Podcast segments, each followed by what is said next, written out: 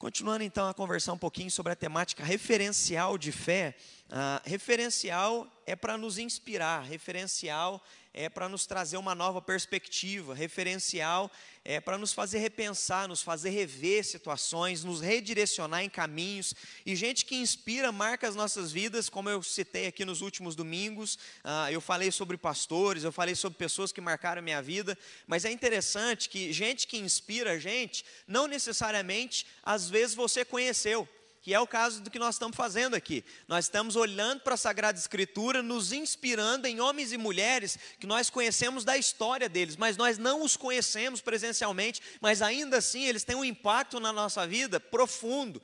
Eu não sei você, mas eu consigo me lembrar dos livros que eu li no momento exato da minha vida, sem conhecer aquele autor, mas naquele momento que eu li aquele livro, aquele livro de alguma forma impactou minha vida. Eu me lembro quando eu fui para o seminário em 2006, me lembro que a dona Jane, a esposa do pastor Isaías, me deu um livretinho pequenininho quando eu fui para o seminário. E ela falou: Meu filho, quando você tiver tempo, lê esse livro. E o livro se chamava Evangelismo, Estilo de Vida, do pastor chamado Dionísio Pape. Eu me lembro que eu entrei numa depressão profunda no seminário, e quando eu li o livro Evangelismo e Estilo de Vida do Dionísio Pape, Deus falou tanto comigo no seminário, Deus me trouxe um propósito que eu havia perdido por causa da minha frustração.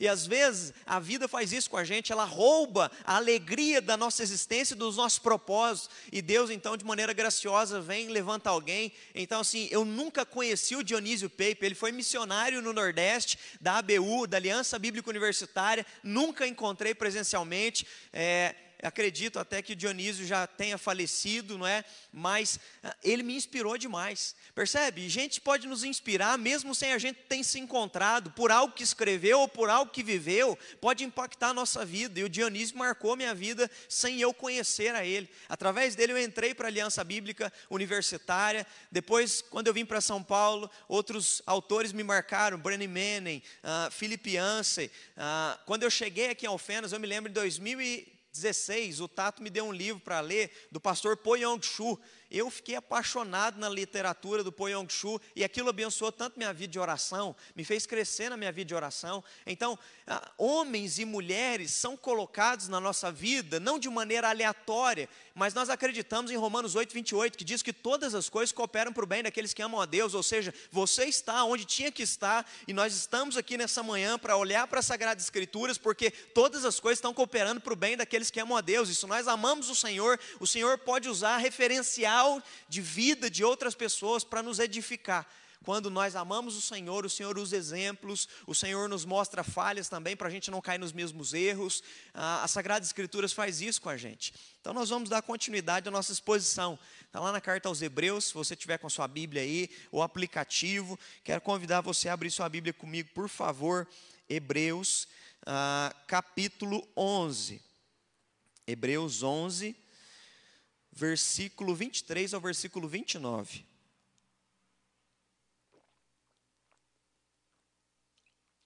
Hebreus 11, versículo 23 ao versículo 29. Diz assim: Pela fé, Moisés, apenas nascido, foi ocultado pelos seus pais durante três meses, porque viram a criança, viram que a criança era formosa. Também não ficaram amedrontados pelo decreto do rei.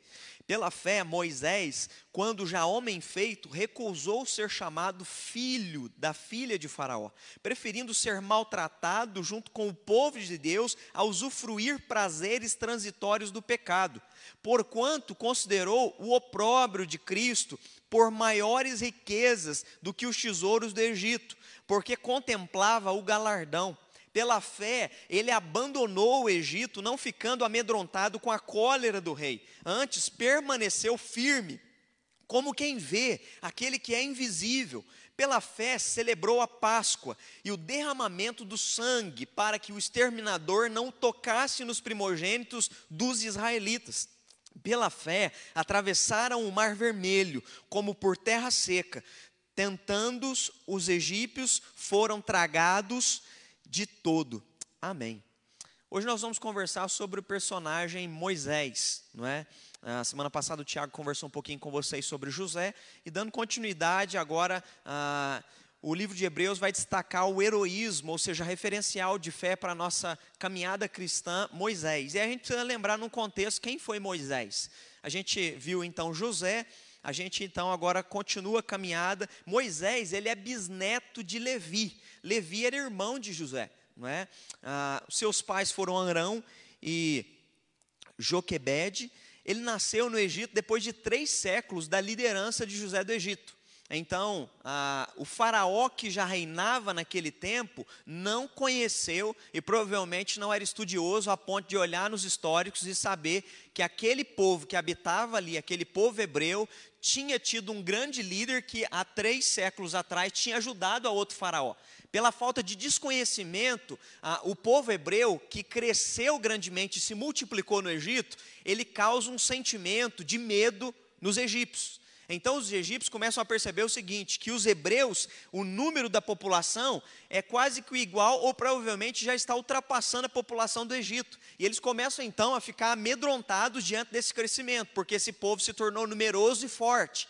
Diante disso há um medo. E diante do medo, normalmente, preste atenção, toda vez que nações oprimem e manipulam pessoas, elas fazem isso por medo.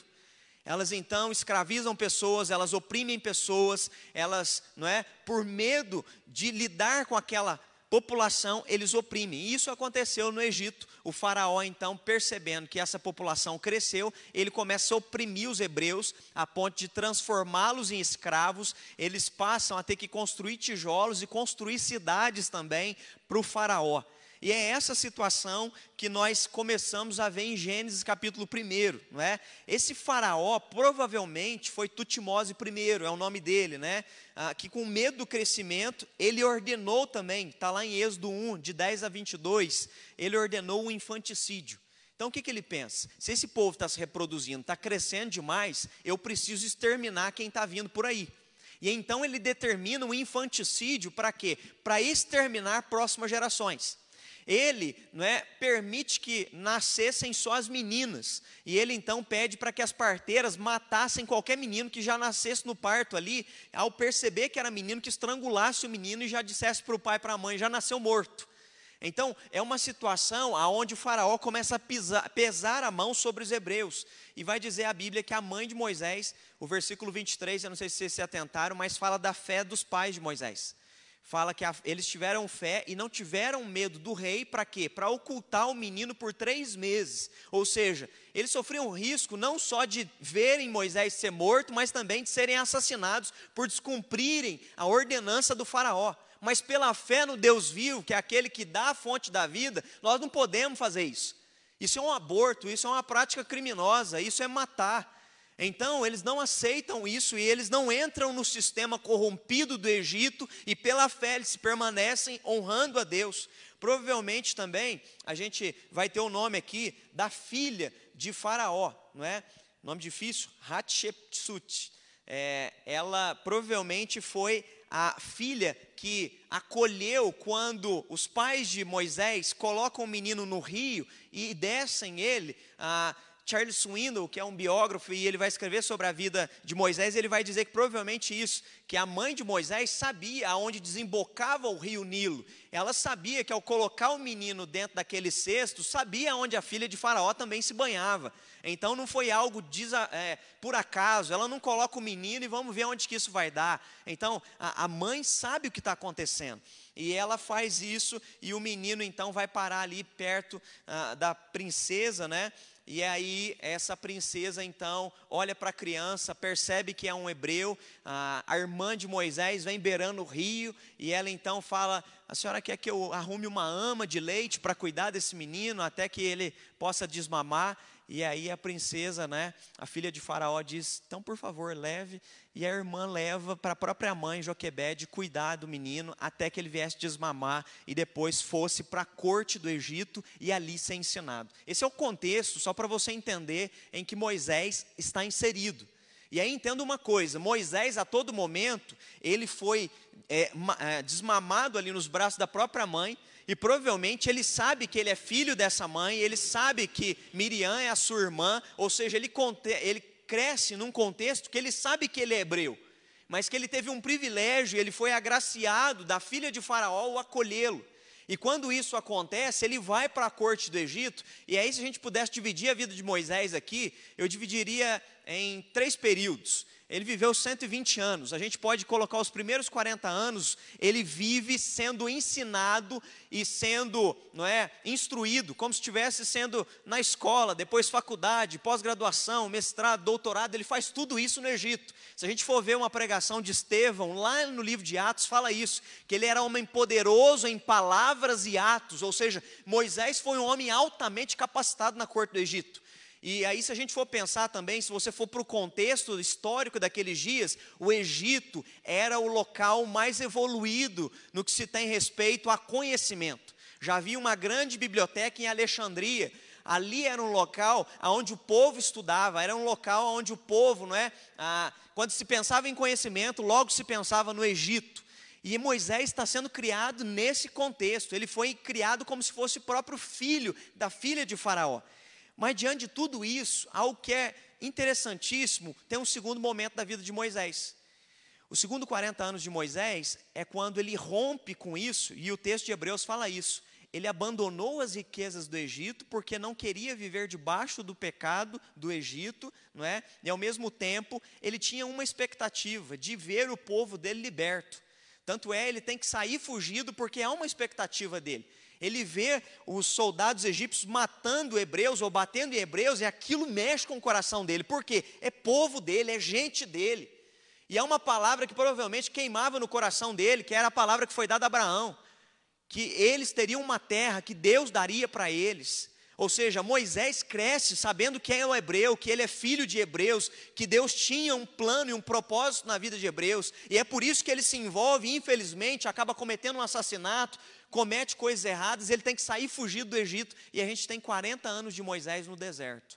Aonde ele vai formar uma família com Zípora, vai ter filhos ali no deserto, e depois de 40 anos nós vamos ter o chamado de Moisés. Aí você pode achar que Deus só chama adolescente, né? Que Deus só chama para ir para o seminário com 17, 18 anos. Não, Deus vai chamar Moisés aos 80 anos de idade. Aos 80 anos é que ele vai sair do deserto e ele vai voltar para libertar o povo hebreu e para levar esse povo até a terra prometida. Aí é o terceiro período de tempo, que é aos 40 anos, Moisés levando esse povo até a porta de Canaã, mas não adentrando, ele morre na porta de Canaã. Então são essas três fases, esses três momentos. Quando eu olho para a vida de Moisés, o que me salta como referencial é o compromisso dele com Deus, o comprometimento que ele assume diante de Deus. E aí o que é compromisso? Não é? Compromisso é você acatar uma decisão, é você se sujeitar a um terceiro, é você assumir um acordo e ter um objetivo e uma missão para cumprir que outro te deu. Moisés faz isso. Ele assume um compromisso que Deus havia dado para ele, um propósito, e ele então entra nessa missão para cumprir o propósito que Deus tinha sobre a vida dele. O maravilhoso é entender uma coisa: Assim como Deus usou a vida de Moisés, Deus quer usar a tua e a minha vida diante de propósitos específicos, particulares, de maneira indiferente, em contextos diferentes. Mas cada um de nós fomos chamados por Deus para cumprirmos um propósito e uma missão. E quando a gente consegue enxergar isso de maneira muito clara, muito ah, transparente, a gente então se encaixa debaixo da vontade de Deus e se compromete com aquilo que Ele tem para nós. E a gente então consegue não é, viver a vontade de Deus mas nós precisamos entender alguns detalhes sobre compromisso que às vezes não ficam muito claros, e por isso às vezes a gente se sente perdido. A gente ama Deus, como Moisés amava Deus, mas em alguns momentos a gente toma decisões que a gente diz: Eu amo o Senhor, mas eu tomei uma decisão pensando que era o certo e saiu errado. Eu amo o Senhor e pensando em beneficiar ou cuidar do outro, eu agi precipitadamente e aí, ao invés de eu beneficiar o outro, o outro se voltou contra mim. A gente às vezes não entende o compromisso a fundo e por isso sofre, por não conseguir discernir a vontade de Deus. A gente pode cair num perigo, que é o que nós vamos conversar aqui. Um primeiro detalhe que eu queria olhar para a vida de Moisés sobre compromisso é que identificação não significa comprometimento. Pense sobre isso. Se identificar com algo não significa que você é comprometido com aquela coisa. O que, que eu estou querendo dizer? Êxodo 2, de 11 a 15, relata como Moisés se identificava com os hebreus. Naqueles dias, sendo Moisés já homem, saiu a seus irmãos e viu os labores penosos, e viu certo egípcio espancava um hebreu, um do seu povo. Ele olhou de um lado e do outro, e vendo que não havia ninguém ali, ele matou o egípcio e escondeu ele na areia. Olha, até aí. O que, que ele faz? Ele se identifica com o hebreu, por quê? Ele sabe que ele é um hebreu. Ele sabe quem é o bisavô dele, é Levi. Ele sabe que era irmão de José, ele sabe que ele é daquele contexto, ele sabe que ele foi agraciado, que ele foi levado para a corte do Egito por uma graça divina. Foi Deus que cuidou dele no processo, porque senão era para ele estar ali também apanhando, levando chicotada nas costas. Está entendendo a identificação? É você olhar para o outro e dizer: não, é assim, eu, eu me identifico, isso daí faz parte. Eu também penso assim, eu também sinto o que eles estão sentindo, é isso que Moisés sente. Só que identificação não é comprometimento. Zygmunt Bauman vai falar sobre isso, uma análise muito interessante sociológica, dizendo que duas coisas são diferentes. Uma coisa é você ter identidade igual a deles, outra coisa é você se identificar. E nesses dias que nós estamos vivendo, as pessoas só se identificam, elas não têm identidade. E aí, Moisés se identifica com o povo em que sentido? Sente a dor do povo, mas não está comprometido com o povo ele acha que comprometer-se com o povo é se vingar e matar o soldado egípcio.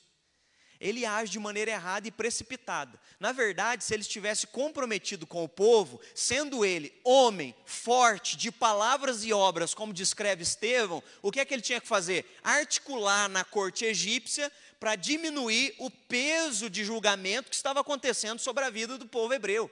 Ele podia articular, eu sou de lá, vocês sabem que eu vim de lá, mas olha o maltrato que está acontecendo com eles. Mas não, quando há identificação, infelizmente não há sinais de compromisso. E aí o que, que ele faz? Ele confunde identificação com comprometimento e ele acaba assassinando o soldado egípcio. E aí no outro dia vai dizer que ele está passeando e vê dois hebreus, um batendo no outro. Aí ele vira para o hebreu e fala assim: Ei, querido, você tem que amar o próximo. Nós somos tudo sangue do mesmo sangue. E na hora que Moisés fala isso, o sujeito vira para ele e fala assim: Quem que é você? Você é juiz, né? Foi você que matou o soldado ontem? Percebe que as pessoas não viram ele se comprometendo com eles? As pessoas, na verdade, olham para ele e veem ele como juiz. Ele julga, ele condena, ele se identifica, mas não faz nada de maneira efetiva. Então, isso daqui que Deus vem tratar conosco aqui inicialmente, né? Ah, comprometimento vai além de se identificar. E aí a gente pode se lembrar do jovem rico. Lembra do jovem rico procurando Jesus? Ele procura Jesus porque ele se identifica com Jesus, ele não é comprometido com Deus. Ele acha que ele é. E aí é uma grande confusão entre identificação e achar que é comprometido. E aí Jesus, o jovem rico chega para Jesus e diz: Senhor, o que eu farei para herdar a vida eterna? O que, é que eu posso fazer? E Jesus falou: ó, cumpre os mandamentos, filhão. Ele falou: não, isso daí eu estou tranquilo, eu cumpro todos eles. Eu honro todos os meus mandamentos, os mandamentos de Deus, eu tenho cumprido todos eles. Jesus falou: então faz bem, vende agora todos os teus bens, vem e me segue.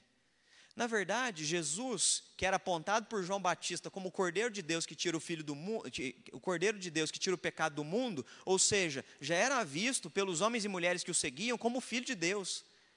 Quando, não é, o jovem vai até Jesus, ele sabe, ele ouve falar que esse homem é o filho de Deus mas ele não está disposto a abandonar as riquezas por causa de Deus.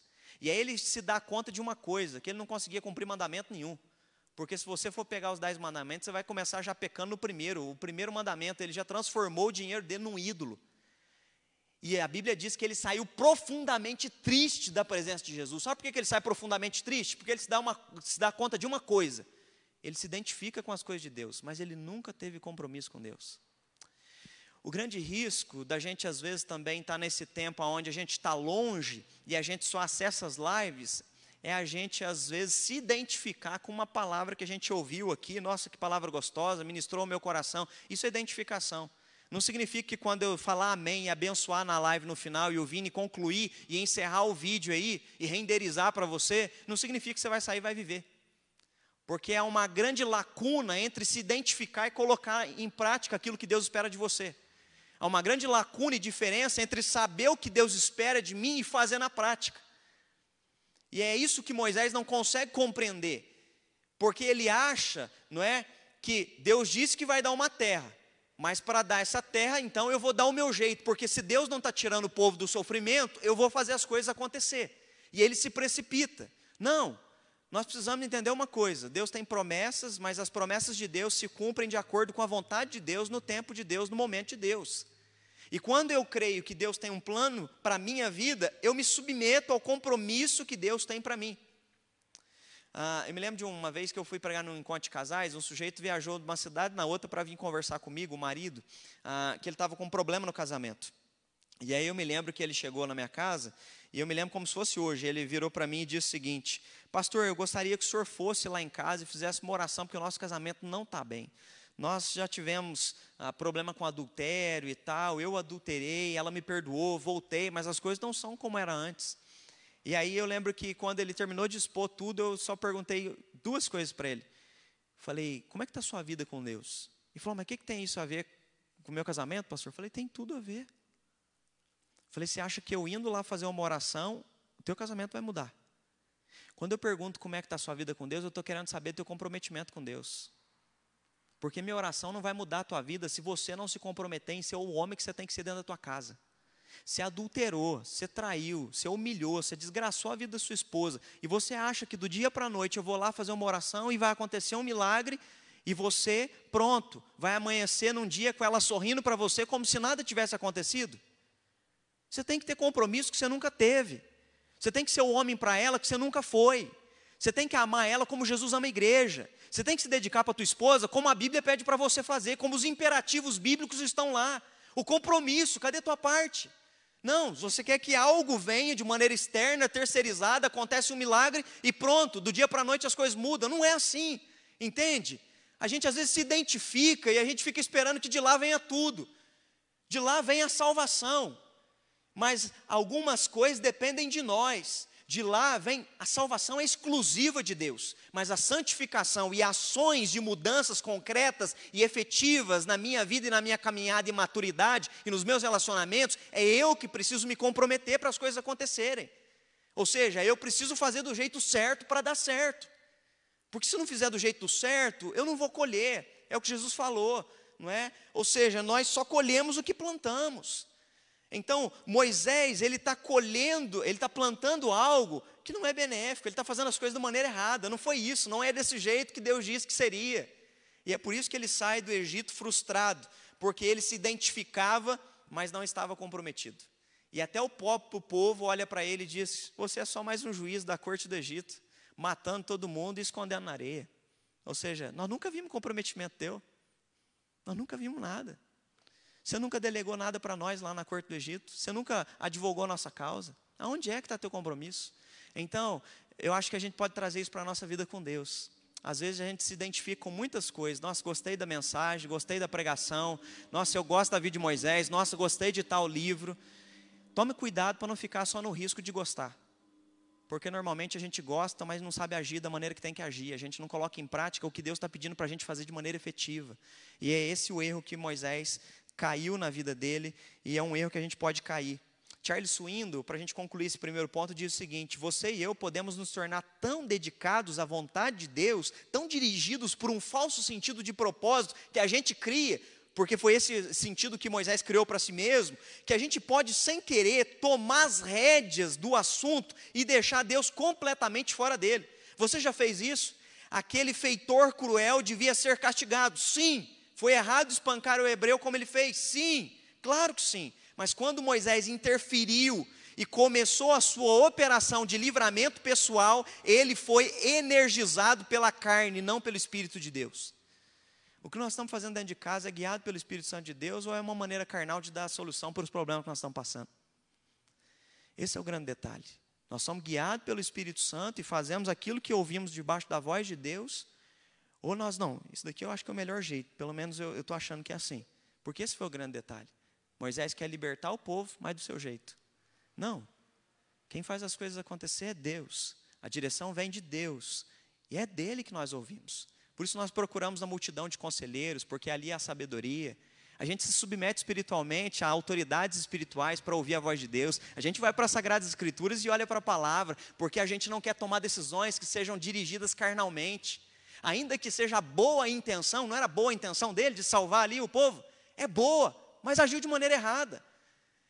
Ter boas intenções não significa que as tuas ações serão certas. Tome cuidado com as tuas boas intenções, porque às vezes elas podem ser carnais e precipitadas, e depois você vai se arrepender delas, como Moisés se arrependeu. E ele tem que ir para o eh, deserto, por quê? Diz que agora Faraó procurava o matá-lo. No deserto, o deserto ele é uma escola para nós. Ele pode ser uma escola, ele pode nos ensinar. E eu creio nisso, eu creio que esse tempo de pandemia que nós estamos passando é um deserto, um deserto em todos os sentidos, financeiro, ah, espiritual no sentido de convivência e comunhão, ah, ele é um deserto emocional para muitas pessoas, ele tem sido um deserto em diversas situações, mas no meio do deserto a gente pode aprender. Diante do deserto a gente pode e tem a alternativa e a opção de crescer. Agora eu quero ver um segundo momento da vida de Moisés, esses 40 anos no deserto. Uh, Êxodo 3, de 7 a 10, vai dizer o seguinte: Disse o Senhor a Moisés: Certamente eu vi a aflição do meu povo que está no Egito, e se ouvi o clamor por causa dos seus exatores, eu conheço-lhes o sofrimento. Por isso eu desci a fim de livrá-los da mão dos egípcios e para fazê-los subir daquela terra a uma terra boa, ampla, terra que mana leite e mel, o lugar do cananeu, do eteu, do amorreu, do ferezeu, do eveu e do jebuseu, pois o clamor dos filhos de Israel chegou até mim, e também vejo a opressão que os egípcios estão oprimindo. Vem agora, e eu te enviarei a Faraó, para que tires o meu povo, os filhos de Israel, do Egito. Agora é Deus que vai em direção a Moisés. Moisés não ficou 40 anos jejuando e procurando uma direção, não. Um dia ele está cuidando das suas ovelhas, andando no deserto, tem uma sarça e do nada ela puf, incendeia. Só que algo, é normal acontecer isso no deserto, tá bom? Às vezes você fica pensando sobre sarça no deserto pegando fogo, isso é normal. No contexto de calor de um deserto, as sarças se incendeiam, normalmente. O que Moisés percebe naquela sarça que pega fogo e se incendeia é que, diferente das outras, ela não se consumiu. Ou seja, ela não virou, não esturricou e ficou como uma árvore queimada. E ele percebe que o fogo não para, a chama continua.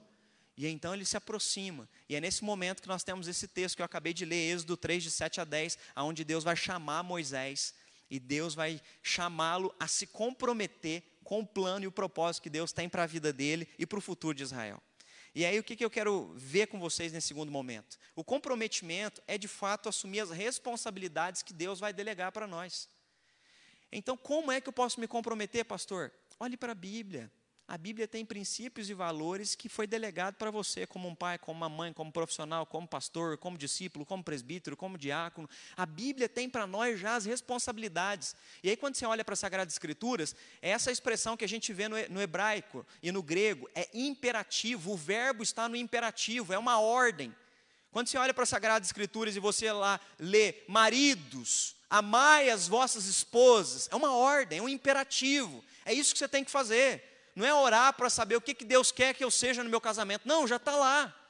E é isso que Deus está dizendo para Moisés: Moisés, agora você vai para Faraó. Você não vai matar ninguém. Você não vai agir com as suas próprias mãos, você não vai dar o teu jeito. Você vai fazer do jeito que eu estou dizendo para você. Você vai na corte do Egito e você vai começar agora pela tua capacidade e também porque eu vou te capacitar, não é? Você vai diante do faraó e começar a dialogar com ele agora.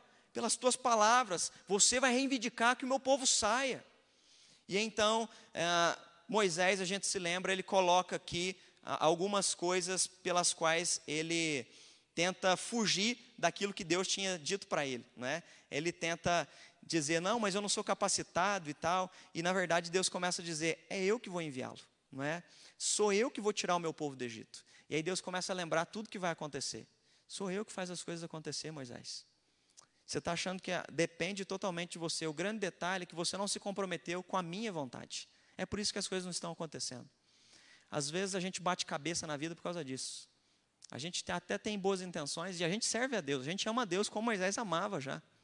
Só que a gente vai tentando fazer as coisas do nosso jeito, a gente vai batendo cabeça aqui, bate cabeça lá, porque a gente não ouve a voz do Espírito Santo, a gente não percebe a sarça queimando, porque a gente está na correria, tentando dar o nosso jeito para a vida acontecer, enquanto Deus está dizendo: Moisés, vem aqui, para de correr, para, tira as sandálias e vem para perto de mim, escuta a minha voz. E a gente então fica na correria tentando dar o nosso jeito para as coisas acontecerem. Tem um sujeito chamado William James, ele diz o seguinte: para mudar os nossos hábitos, primeiro nós temos que assumir um compromisso profundo.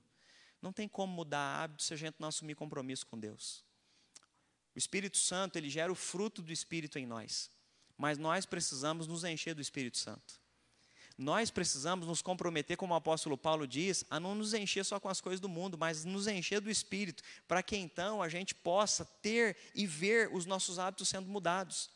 Segunda Crônicas 16, 9 diz o seguinte: Porque quanto ao Senhor, os seus olhos passam por toda a terra para mostrar-se forte para com aqueles cujo coração é totalmente dele. Os olhos de Deus estão sobre toda a terra para quê? Procurar homens e mulheres cujo coração estão comprometidos com uma coisa: eu quero viver a vontade de Deus. Deus sabia que Moisés tinha esse sonho de ver o seu povo liberto, mas estava agindo do jeito errado. E Deus conhece o teu e meu coração, e os olhos do Senhor estão sobre nós para nos dirigir e nos mostrar como é que as coisas têm que ser, mas do jeito dele, não do nosso jeito. Terceiro, compromisso para assumir nossas limitações e buscar superá-las. É aí então que Moisés começa a dizer os problemas que ele tem. Primeiro, ele dá uma desculpa: eu não tenho as respostas. Quando eu chegar lá, qual que é o teu nome? Eu não sei quem que é o Senhor. Segundo, eles não vão me respeitar. O que, que ele começa a dizer? Eu não tenho autoridade né, ele começa agora a se sentir inferior. Por quê? Ele lembra da besteira que ele fez no Egito. E aí tem momentos na tua e na minha vida que a gente se sente pequeno demais para conseguir resolver uma situação e a gente fica apavorado. Terceiro, a gente dá desculpa, eu sou pesado de boca e de língua. E aí ele começa agora a dar desculpinha, mas eu sou limitado, Deus, eu não dou conta, eu não consigo. E aí uma quarta desculpa que ele dá é, eu não sou tão qualificado quanto os outros. Ele começa a dizer, não tem como o senhor achar outro, porque eu não sou qualificado. A gente começa a dar desculpa para a gente não viver aquilo que Deus nos chamou para viver. A gente começa a ter complexo de inferioridade, a gente se acha menor do que os outros, a gente acha que não vai dar conta para fazer. A gente precisa tomar cuidado para que as nossas limitações não se tornem um paradigma para impedir que a gente avance pela fé. Limitações todos nós temos, mas nós podemos romper com elas. Nós podemos no Senhor, entenda uma coisa, no Senhor nós podemos fazer aquilo que Ele nos pede para fazer. Nada que o Senhor nos delegou nele não é impossível. Só é impossível se eu tentar fazer coisas nas quais eu não esteja no Senhor, mas no Senhor é possível. No Senhor eu serei capacitado, no Senhor eu serei direcionado, no Senhor eu serei inspirado, no Senhor eu terei direção, mas é nele. Se for sozinho, realmente eu não vou dar conta. E é isso que Deus vai dando a resposta, dizendo: Eu sou o grande, eu sou, Moisés. Você não precisa ter a resposta, filhão, eu sou a resposta. Foi eu que criei tudo, foi eu que chamei Abraão. Então não precisa ter resposta, porque eu sou o dono das respostas. Eu sou o grande eu sou que criou todas as coisas. Quem tem as perguntas e as respostas para todas elas sou eu, não é você. Você não precisa ir preocupado para lá em fazer apologética com o faraó. Não é isso que eu estou pedindo para você, porque eu sou. Ou seja, para de achar que você precisa saber de todas as coisas. Só depende de mim, porque eu tenho as respostas. E a gente vai ver a mesma crise de Jó também, lembra a crise dele? Ele quer questionar algumas coisas para Deus, ele quer fazer algumas perguntas para Deus. E aí Deus começa a dizer: Jó, onde que você estava quando eu criei todas as coisas? Aonde você estava quando eu comecei a arquitetar? Aonde que você estava? Sou eu que tenho as respostas para todas as coisas. Às vezes a nossa crise, sabe qual é? É porque a gente só está querendo viver uma vida de apologética, eu preciso ter resposta para tudo. Não, tem coisas que a gente não tem resposta. Nós temos resposta para um momento desse? Nós sabemos definir de maneira exata o que está acontecendo? Não, nós não sabemos. Mas uma coisa nós sabemos: o nosso Deus tem resposta e Ele é soberano sobre tudo que está acontecendo. Quando a gente entende isso, a gente descansa nele. Muitos enchem a mente com incertezas. E aí fica se, e se eu for, e se não der, e se. Pare de colocar o se.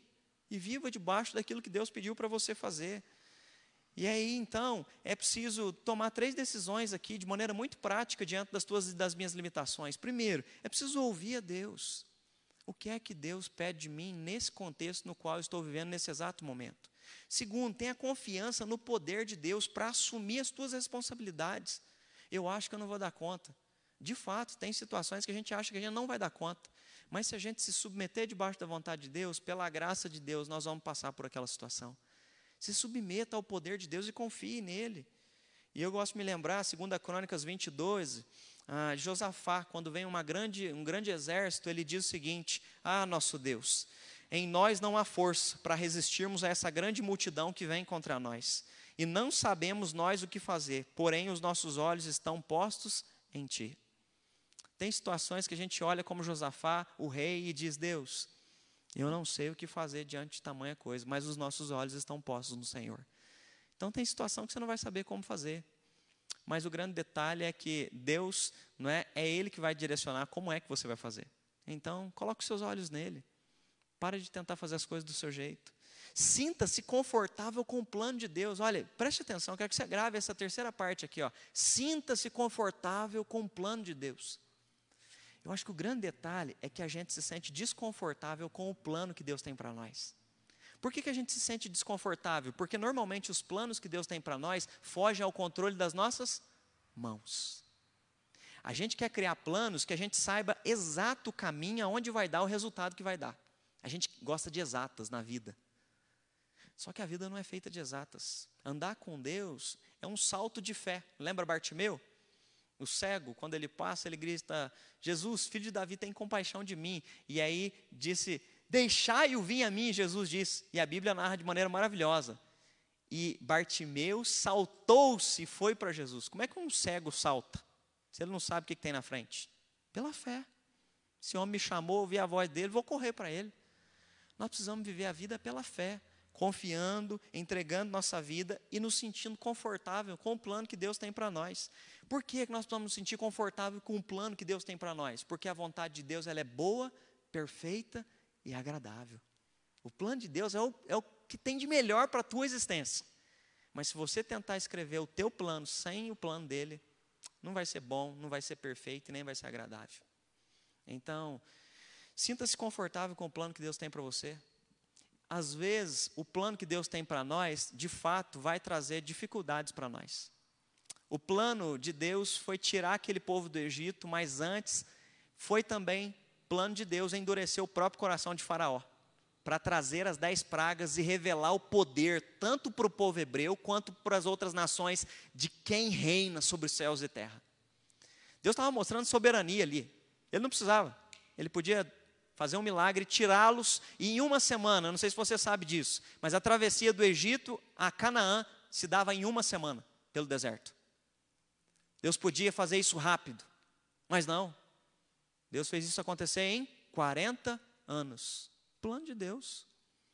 O plano de Deus, às vezes, pode nos levar a momentos em, nos quais a gente se sente desconfortável. Mas com certeza nos fará crescer. Com certeza nos fará amadurecer. Com certeza tem um propósito. Com certeza Deus está trabalhando em algo na nossa vida. Esse é um momento desconfortável mas nós precisamos descansar nos planos de Deus e confiar em tudo que Deus é e está fazendo. Por fim, quarto, comprometimento com Deus exige confiança no meio dos problemas.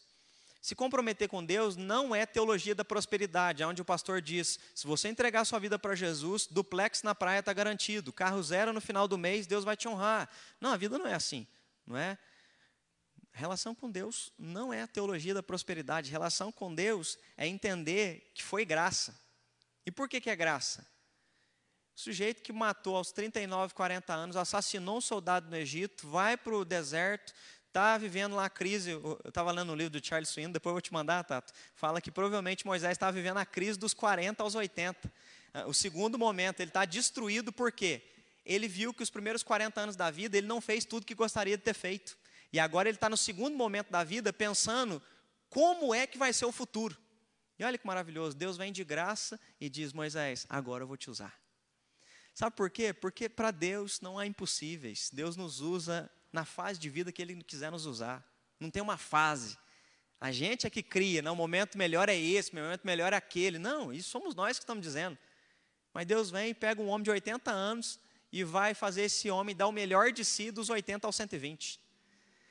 Então, é, nós precisamos é o quê? Confiar confiar e descansar nos problemas de Deus. Moisés passou por vários problemas. Se a gente fosse narrar aqui, a gente ia passar a manhã inteira, né? Na fuga diante do Mar Vermelho, no período de fome do deserto, na escassez de água, o povo reclamando. Enfim, são várias as coisas acontecendo. Mas Moisés ainda assim se mantém comprometido.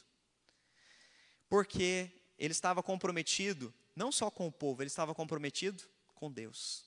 E quando a gente assume um compromisso com Deus, a gente sabe que ah, vão ter efeitos colaterais, circunstanciais, terrenos que a gente vai ter que assumir para seguir adiante. E é isso que Moisés está fazendo. Ele está assumindo todos os efeitos colaterais desse compromisso e segue adiante, mesmo tendo um povo que só reclama, só murmura, só bate cabeça, pratica idolatria, mas ele continua comprometido com Deus. Compromisso com Deus é isso. A gente honra a esposa todos os dias e cuida dela, não é só por causa do feedback, mas é que, em primeiro lugar, nós honramos ao Senhor. Nós cuidamos dos nossos filhos, não é só porque a gente olha para o futuro deles, a gente quer que quando eles crescerem vão ser médico, doutor, PhD. Não, não é por causa disso. Nós amamos ao Senhor e amamos nossos filhos. Quando o nosso compromisso com Deus está acima de qualquer compromisso humano, isso vai influenciar no, no tipo de relação que a gente tem com as pessoas. Mas se o tipo de relação que a gente tem é só na transversal, é por isso que a gente falha tanto com os outros. Porque a gente se esqueceu que antes a gente tem que ter um compromisso com aquele que nos chamou. E é isso que Moisés entende. Antes de ter um compromisso com pessoas, eu tenho um compromisso com meu Deus. E é por isso que ele é paciente, é por isso que ele é resiliente, é por isso que ele é é, atencioso. É por isso que ele se desgasta ao máximo, a ponto do sogro dele, Jetro, chegar para ele e ver no deserto agora, nesses 40 anos, que Moisés está se desgastando, se desdobrando e quase morrendo de tanto cuidar de todo mundo, porque ele é juiz, ele é oficial de cerimônia, quando dá problema em casamento é ele que resolve, ele é polícia, se alguém roubou é ele que vai dar também ali o BO e depois do BO é ele que dá a sentença, ele é tudo. Chega um momento que Jetro diz, filhão, calma, você está tomando tudo sobre si. Continua obedecendo a Deus, mas começa a ensinar o povo, delega funções, descentraliza, porque você está achando que tudo depende de você. E às vezes na caminhada da vida a gente cai nesse erro, né? A gente ama a Deus, mas chega um momento que a gente acha que tudo que está acontecendo é porque nós estamos carregando com o peso das nossas mãos e Deus está dizendo: não, foi eu que trouxe você aqui. Descentraliza, calma, descansa, confia em mim, né? Quinto, comprometimento é cumprir a vontade de Deus, independente do que aconteça. Eu acho que essa é a parte mais difícil. Se comprometer é cumprir com aquilo que eu assumi com Deus, independente do que vier a acontecer, agora no presente ou no futuro. Eu vou continuar servindo a Deus, independente, ou seja, não depende de resultados humanos ou circunstâncias humanas o compromisso que eu assumi com Deus. É isso que Moisés fez lá na sarça ele assumiu um compromisso que, independente do resultado, entrar em Canaã ou não entrar em Canaã, ele tinha assumido um compromisso, que era de levar o povo até lá. E aí é uma parte difícil para nós de entender, que é Números 20, de 10 a 12. Você imagina isso? Esse homem sai do Egito porque ele queria ver o povo liberto. No segundo período da vida dele, ele ouve de Deus que ele vai ser o homem que vai tirar o povo e vai libertar o povo. Está no sonho desse coração desse homem entrar na terra prometida. Mas em Números 20, de 10 a 12, diz: Moisés e Arão reuniram o povo diante da rocha, e Moisés lhes disse: Ouvi agora, rebeldes, porventura faremos sair água desta rocha para vós outros? Moisés levantou a mão, feriu a rocha duas vezes com seu bordão, e saíram muitas águas, e bebeu a congregação e os seus animais. Mas o Senhor disse a Moisés e Arão: Visto que não creste em mim, para me santificardes diante dos filhos de Israel, por isso não fareis entrar este povo na terra que lhes dei. Moisés não vai entrar na terra que ele trouxe e libertou o povo, porque ele pecou contra o Senhor. É, quando algo contrário acontece conforme a gente planeja, normalmente a gente pensa em desistir. É ou não é? Eu planejei até aqui. E não, e se não for para ser do jeito que eu planejei, então não quero mais. Provavelmente, quando Moisés ouviu isso, ele poderia ter feito isso. Deus, eu fiz tudo o que o Senhor pediu até aqui. Mas se eu não vou entrar, para que, que eu vou continuar? Moisés, independente de ouvir isso de Deus, ele continua. De que maneira que ele continua? Ele planejou toda a conquista e toda a distribuição da terra. Ele vai preparar Josué dizendo: Olha, quando entrar lá vai ser assim, assim, o povo vai ficar aqui, acolá, é assim que vocês vão chegar lá. Ele repassou toda a lei e todas as instruções que Deus havia dado lá no Monte Sinai. Agora ele vem, senta com o povo aqui, ó, Rio Jordão aqui, eles estão aqui na montanha, olhando de lá Canaã, e ele repassa tudo de novo. Sabe por quê? Porque ele tinha assumido um compromisso com Deus, independente do que ia acontecer. Ele estava honrando a Deus. E ele se despede do povo, ele abençoa o povo, e ele morre sem entrar na terra prometida. Pela fé, Moisés cumpriu o seu compromisso que ele havia assumido com o Senhor, de viver debaixo dos planos da vontade do Senhor. Ele teve que aprender o que era compromisso no meio da caminhada, mas que o Senhor possa fazer isso conosco também, que a gente possa assumir compromisso com Deus, não só na vida entre aspas, espiritual no templo, mas que você assume seus compromissos com Deus em todas as áreas da sua vida. Essa semana, quarta-feira, eu falei sobre trabalho, foi tão legal, pessoas dando feedback depois, mandando mensagem, falando, pastor, eu estava desanimado, desmotivado, sem achar que o meu trabalho é algo vocacional, sem achar que trabalho é algo que é um chamado de Deus. E aquela mensagem trouxe tanta inspiração para eu voltar a continuar a trabalhar no outro dia. Você precisa entender isso. Deus te chamou não só para vir para a igreja, Deus não te chamou só para tirar tua alma do inferno. Deus te chamou para ser o melhor funcionário da tua empresa. Deus te chamou para ser um bom marido. Deus te chamou para ser uma ótima esposa. Deus te chamou para ser um pai de família. Deus te chamou para ser um filho que honra teu pai e tua mãe. Deus nos chamou. Deus nos chamou. Assuma o seu compromisso e seja isso para a honra, glória e louvor do nosso Deus. Para encerrar, eu quero colocar algumas perguntinhas para você refletir e praticar sobre sua espiritualidade. Temos identificação ou nós somos só comprometidos? Nós temos identificação ou estamos comprometidos? Temos assumido as nossas responsabilidades e cumprido os nossos deveres enquanto cristãos? Você tem exercido a paciência para não desistir pelo meio do caminho? Você entende e compreende que compromisso é cumprir uma missão até o fim?